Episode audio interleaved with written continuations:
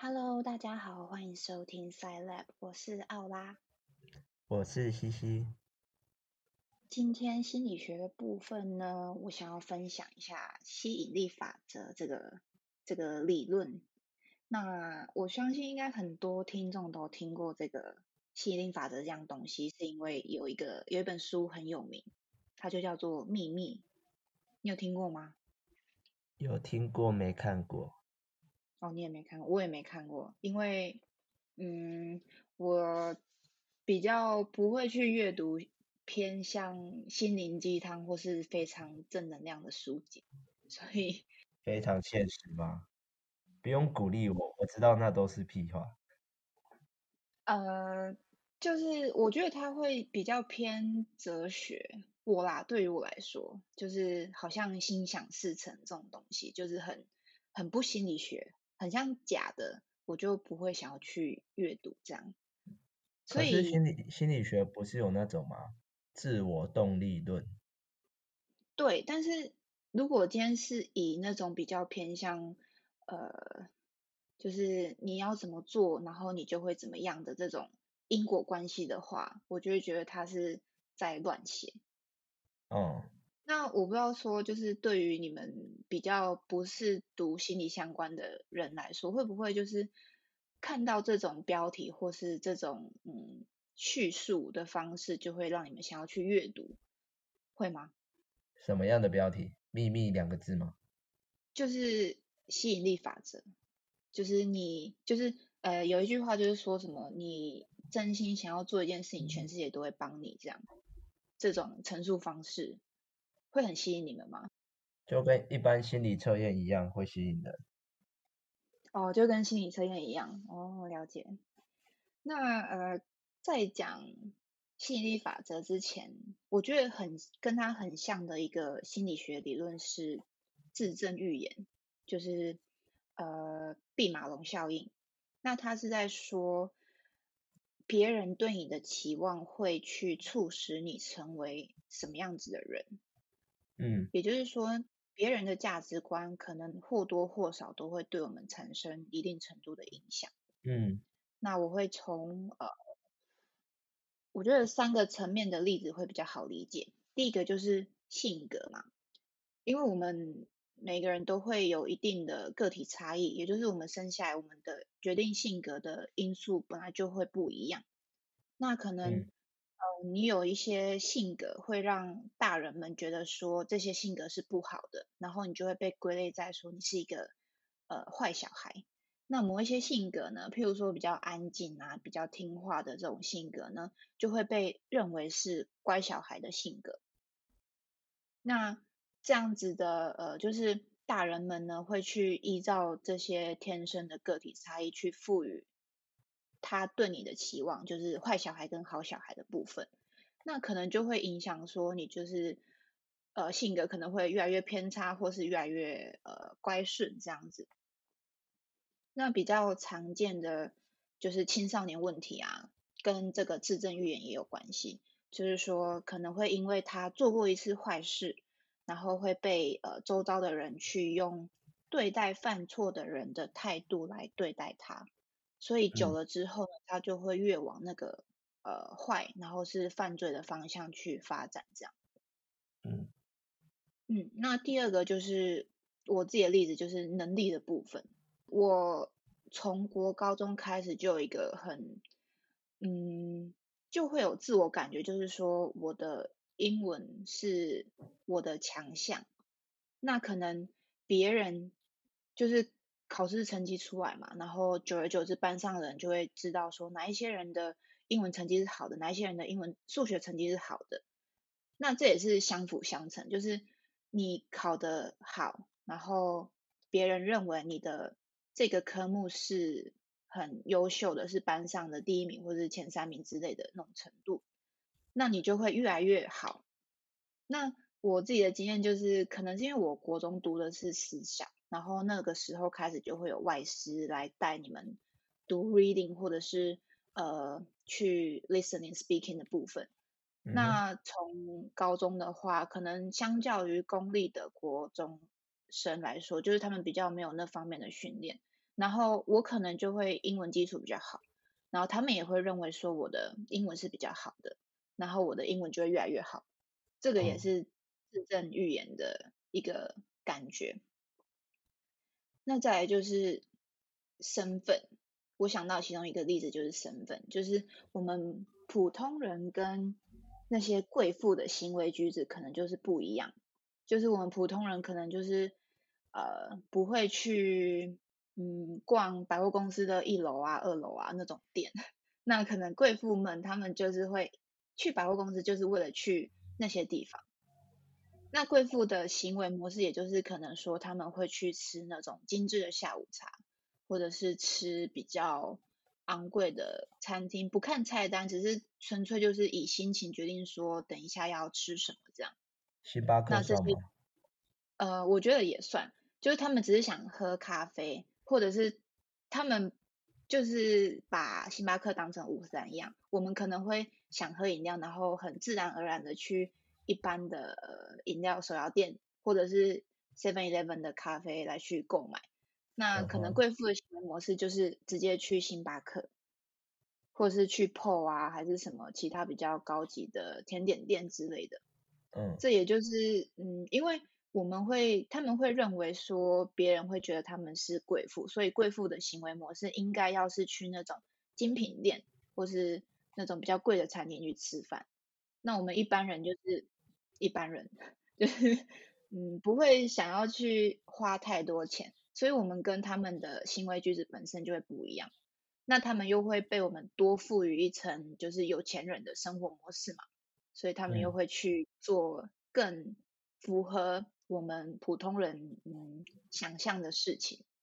这也是一种自证预言的感觉。那呃，在很久以前呢，就是有一个蛮有名的实验，就是一个就是自证预言的起始的实验，就是说，嗯，对于成绩呃优劣的学生，老师会对呃成绩好的学生会有。不一样的态度，对成绩比较不好的学生会有不一样的态度，所以对待每个学生的行为也就会不一样。就是说，那这些行为的不同呢，就会进而去影响到学生对于他们的自我概念，或是他们的抱负动机的不同。那过一段时间之后呢，这些被赋予高期望的学生就会达成比较高的成就，那被赋予低期望的学生就会达成比较低的成就。也就是说，他们就会越来越符合老师一开始对这些学生的预期。就一开始老师就是分两派嘛，就是成绩好、成绩不好。那因为老师分两派，所以对待成绩好的学生跟成绩不好的学生的态度跟行为也会不一样。然后就会影响说这些两群的学生对于自我的感受也不一样，那就会各自的往呃两个极端去发展这样子。所以如果把教育方式颠倒，那可能成绩好的学生成绩就落后了，然后成绩不好的就起来了，会吗？对，就是这个实验一开始怎么分成成绩好跟成绩不好，完全是随机分配的，就是他们会，就是心理学家就是随机先选，比如说 A 班的学生都是他们经过一系列测验说去说这些学生的智商比较高之类的，嗯，那其实。对老师来说，却是完全的呃 random 的感觉，所以老师的态度其实是决定学生会怎么样去做发展，跟学生一开始的呃智商高低是完全没有关系的。嗯嗯，所以这就是一个蛮，我觉得有点可怕的一个 实验啦，就是你一开始被说你是一个什么样子的人，然后你。到后面就会成为那个样子的人。那这个理论的极端说法就是说，你期望一个人会成功，他就会成功。那如果你一直就是对这个人就是期望他说你做什么事情一定会失败，那他到最后就会失败给你看，这样。嗯，是哦。对，就是感觉很邪门啊，但是这是有实验依据的。那再来就是说，《秘密》这本书在讲什么呢？我刚刚有说过嘛，我没有看过这本书，但是网络上有一些就是呃截录下来的一些片段，那我可以把它去跟一些心理学里面的理论去做互相的比较看看。那首先在谈秘密之前呢，它跟正向心理学其实就是比较有关系。那什么是正向心理学？它是一个比较很新的概念，就是在所有心理学的领域当中，它算是一个新兴的领域。那它的核心宗旨就是想要去建立一个良好的生活，然后这个良好的生活的评比标准就是说你呃快不快乐，你的快乐程度是高还是低，来判断你有没有一个好的生活这样。那它有包含三大面向，第一个就是正向的情绪，再是正向的特质，还有正向的组织。正向的情绪就很像是你有没有一个好的心情。包括你有没有乐观，你有没有愉悦，你有没有满意这样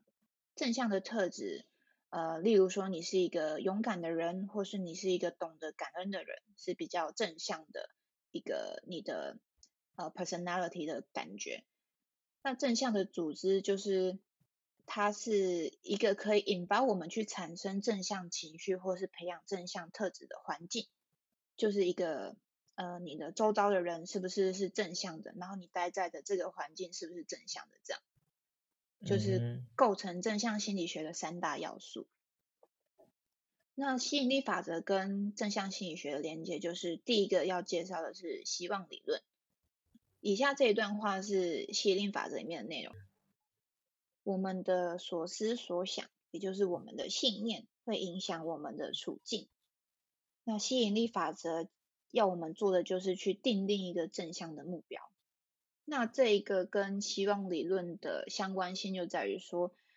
呃，期望理论是描述你的目标越明确可行的时候，我们就会获得越高的希望感受。嗯嗯。所以它就是跟吸引力法则要去我们要我们去定定一个正向的目标有关。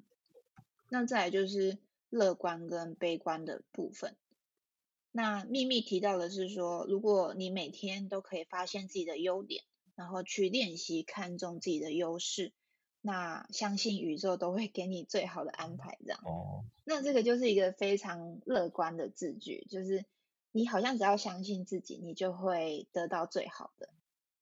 那乐观跟悲观的定义有两种，一个是从预期的结果来看，也就是说你在事情还没有发生以前呢。如果你觉得未来是会发生好结果的，那就是乐观的；那如果你觉得未来就是会不好，会有一个坏的结果，那就是悲观。另外一种就是从归因的角度来看，也就是说，对于已经发生的事情，我们怎么去解释它？例如说，一项专案失败了，我会觉得说都是我的错，我哪里哪没有做好，然后才会导致这个整个专案失败，这就是比较悲观的想法。那如果我是会觉得说，也许是哪一个环节我没有做好，或者是整个团队都没有去注意到，这样就会是比较乐观的想法。嗯。那第三个跟呃吸引力法则有关的心理学就是正念。那秘密里面有一段话是提到说，如果去我们去接纳生活中的一切，那学习减少抱怨与停留在负面的思维的时间。再慢慢的进阶到去感恩和赞美，嗯，这就是很正向思考，就是正念，就是你要去停止抱怨，然后停呃停减少停留在负面思维的时间，对，就是我还蛮觉得这个蛮蛮难的啦，对啊，那正念的话就是它是一种呃专注的特殊方式。就是例如说，我们可以利用刻意的去呃去转换你的注意力，或者刻意的去专注你的当下，而且不要去带任何的批判方式来觉察我们的身体状态。对，这就是呃现在很流行的正念。那正念跟心理法则有关的，就是说它可以帮助我们活在当下，然后帮助我们去跟情绪共处，而且。不会去总是想要去逃避这样子。好，那第三个环节就是我一开始提到的那个那一句话，就是说，当你真心想要做一件事情的话，全世界都会帮助你。这个是真的吗？七七，你觉得是真的吗？当然啊。当然吗？居然是用当然。我觉得是，其实我会刚有一个想法，哎，就是我们今天要做一件事，我们一定会分析说，在现在的状况它的可行性，然后还有以前有没有人做过嘛。嗯。那所以一一定会就是你会去可能去问很多人或一些前辈啊，去调查很多资料。那当你觉得可行，你其实某种程度上你已经在符合这个世界的想法了。所以你去做的时候，你觉得你可以做，因为这个世界上大家都有这样做有这样的前前科吗？就潜力，所以你就会觉得 前科，所以你就会觉得说，嗯，这的确。当我相信我这件事可以做，全世界都会帮我，因为世界就是这样子运转的。我刚刚有这样的想法。哦，我觉得你要讲的跟我讲的很。啊，我又把你的讲走了，不好意思。也没有，我会从发展心理学的角度切入。好哦。就是发展心理学里面有一个自我概念，他的他的意思是说，我们一个人怎么去看我们自己，包括我们的外表啊，我们的能力，我们的人际关系等等的。那这个自我概念经由我们去跟环境互动，那会去慢慢的累积。那所以说，呃，他强调的是我们跟环境是怎么互动的。所以我觉得，当我今天很想要完成一件事情的时候，我跟周遭环境的互动模式就会不一样。可能之前都是，呃，像放寒假懒懒散散的，整天就是睡到自然醒啊，然后然后开始看 YouTube 或是追剧干嘛的。但是因为我今天很想要完成这件事情，所以我就会变得很积极。那我也会花更多的时间去跟那些可能会帮助我完成这件事情的人相处，然后我们的呃能力啊也会跟着提升这样子。于是我们终于可以达成这个目的。是哦。所以我觉得。这个例子是这句话的寓意是真的，但是就是要看我们有多想要完成这件事情，并且付诸行动。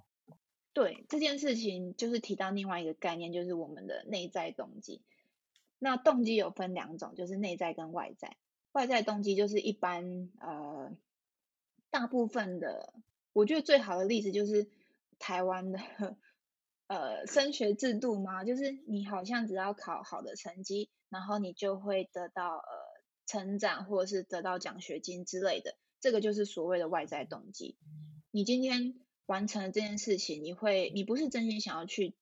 读书，那你是因为你为了要有钱，或是为了要获得父母的称赞，或是你要在朋友当中有比较高的那种地位的感觉，这就是一个外在动机。嗯，那内在东西就是相反嘛，就是你是。完全很想要发自内心去做这件事情的，不管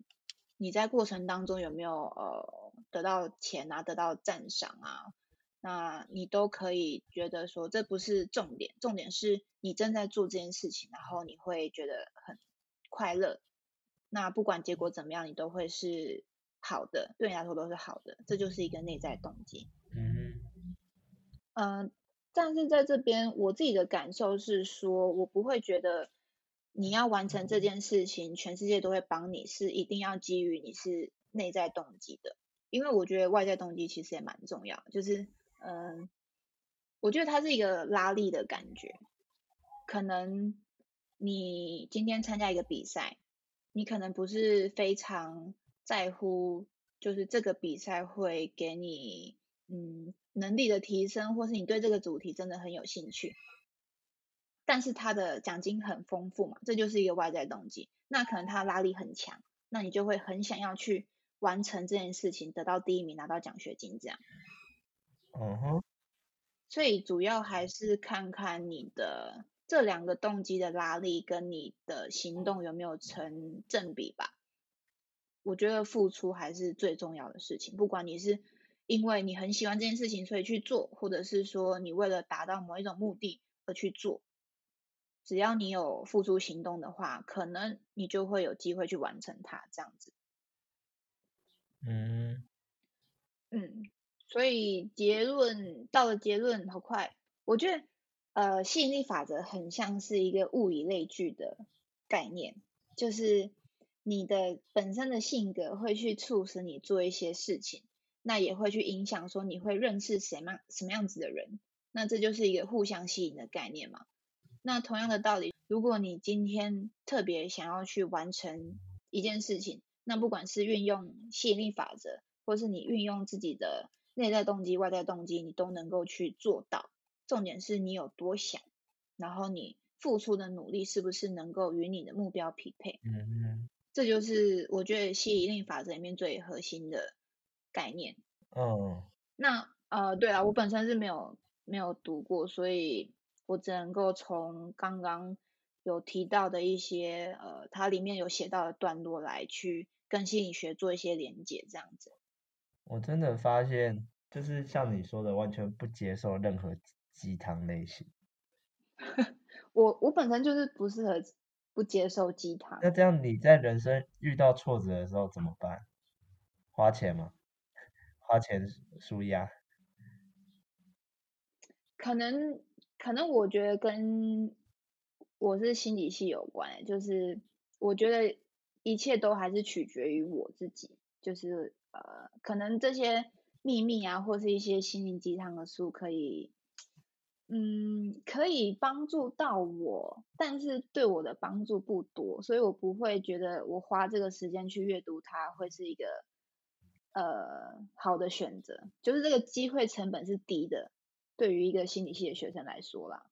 那如果我今天遇到挫折的话，我可能就是，嗯，因为我知道，呃，就是我知道事情会变好嘛，所以可能我现在在努力，那我就是去，真的啊，真的，那你还太年轻了，我不知道怎么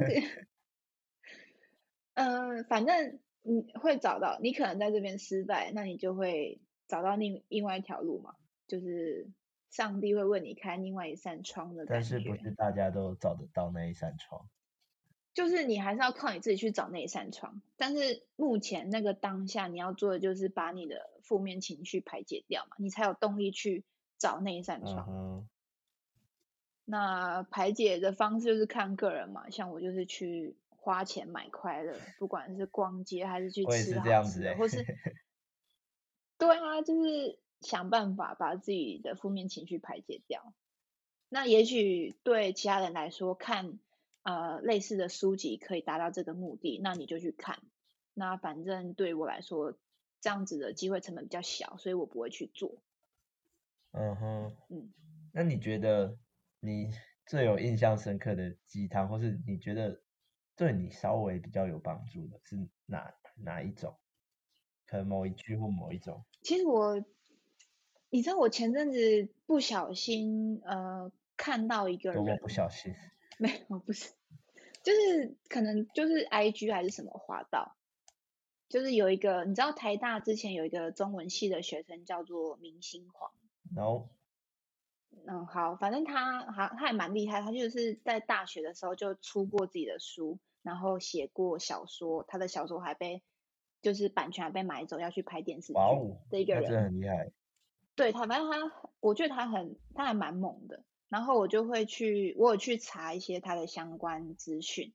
然后就有看到他有出一本书，叫做呃，他说呃，你要永远不知好歹，永远热泪盈眶。这个，那它是一本蛮鸡汤的书，我觉得啦，有一点鸡汤，但是我还是买了，因为我对他还蛮好奇的，所以我买。我前阵才看完。然后它里面就有一句话我比较印象深刻，就是呃，类似说我们的目标可大可小，就是你不一定要是有很很大的一个野心，说你要成为一个什么样子的人，你可以有一个小目标，就是想要减肥这种目标也好，但是你的你付出的努力就要跟你这个目标是要去可以。呃，match 到的，就是你不能只做空想。嗯，我觉得他，嗯，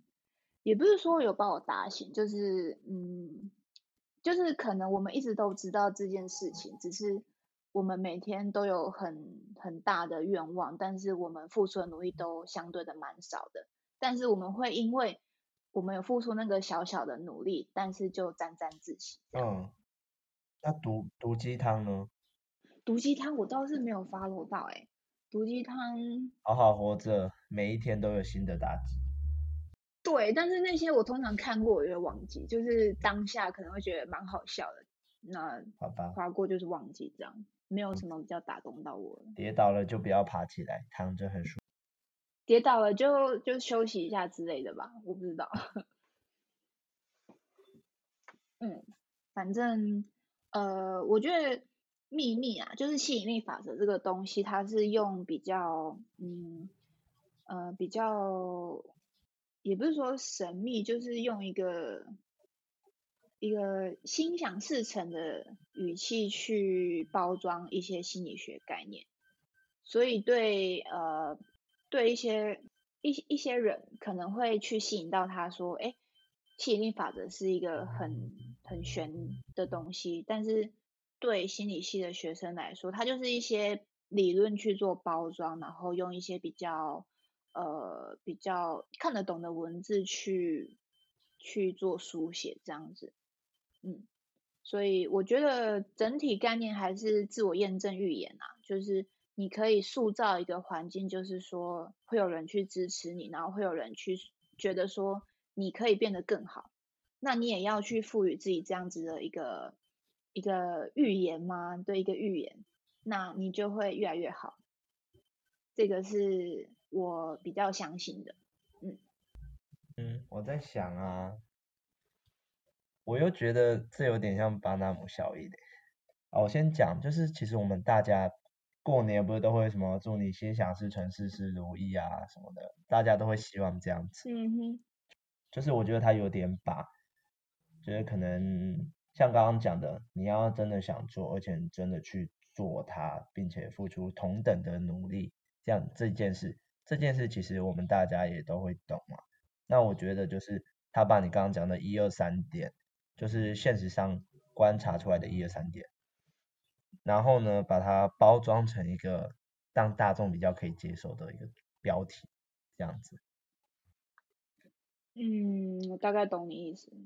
嗯，我觉得总要有一些人把这些东西写出来，然后把这些就是我们都已经知道的观念再重新描述一遍。那呃，就是因为我们其实都知道，但是我们都会遗忘或者是选择忽略嘛。那如果你今天有一个人把你打醒了，那你可能就会有所行动，就是你可能会去找到自己的呃动机，或是你找到自己想要做的事情，想要达成的目标，这样。嗯，就是一个一一根棒子的感觉，把你打醒。嗯每个人经过了呃一段时间，就是欠打醒这样子。啊，我觉得真的会这样，就是你可能会努力埋头苦干某一件事情，然后你会慢慢的，因为他没有马上给出一个结果吧，所以你会越来越觉得看不到希望，然后就会越来越不会那么努力了。然后这时候就需要有人泼你一盆冷水嘛，就是你要你要继续坚持啊，然后你要继续继续加油啊，干嘛的？但是这些东西就是，嗯，我觉得在当下听的话，会觉得说，我当然知道啊，但是就是我真的很累啊。那最后还是要由你自己来，呃，可能跟自己谈一下，就是说你到底要不要坚持下去？也不是说放弃都是坏事嘛，因为你不知道，呃，前面有一些沉没成本可以放弃掉，你可能会觉得很可惜。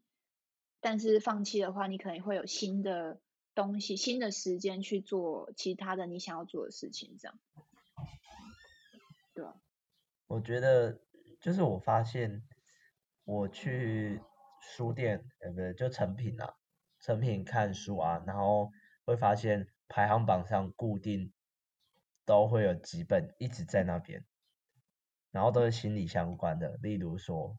被讨厌的勇气啊，或是你的善良必须有点锋芒这些，好好对哦。待自己这种的标题的书，然后我就觉得还蛮特别的，就是因为这些书感觉从一年前就好几年前就有，然后它一维持在热销榜上面，然后就会观察说现代人是不是很需要比较特别需要有这种书？嗯，我觉得他会那么长站在排行榜上面，就跟我刚刚说一样，就是你每过一段时间，你就需要有一些东西帮你打醒嘛，因为你会呃，就是感觉每天都在做一样的事情，然后你可能你的热情或者是你的努力就会慢慢慢慢的消退。那你某一天突然在书书架上面看到这个书，然后你就说，对我就是要重新站起来，或者我就是要呃继续努力，或是呃不去在乎别人的眼光的感觉，所以他们才会都一直站在排行榜上面，因为我们每过一段时间就需要有人来提醒这件事情。嗯，我觉得我讲的很好哎，很棒。对。很棒，很棒，对啊，所以嗯，我看过，我只有看过《被讨厌的勇气》，因为那个是研习阿德勒心理学里面的一些东西，但是他的他的他是用一问一答，就是一个老师跟学生在那边做辩论的方式做撰写的，所以我看了其实也不太符合我的口味啊。那其他本我是都没有看过，这样，嗯。好，那今天就到这边结束了吗？你还有什么话想说？没有。没有。那就欢迎听众朋友，如果你们觉得就是有看过《秘密》这一类呃书的人，也可以跟我们分享一下你的心得感想。那有在自己呃实行吸引力法则或是自证预言的听众，也可以。分享一下这些方法是不是真的对你有用？那任何问题的话也可以留言告诉我们。那我们就下集再见喽，拜拜。拜拜。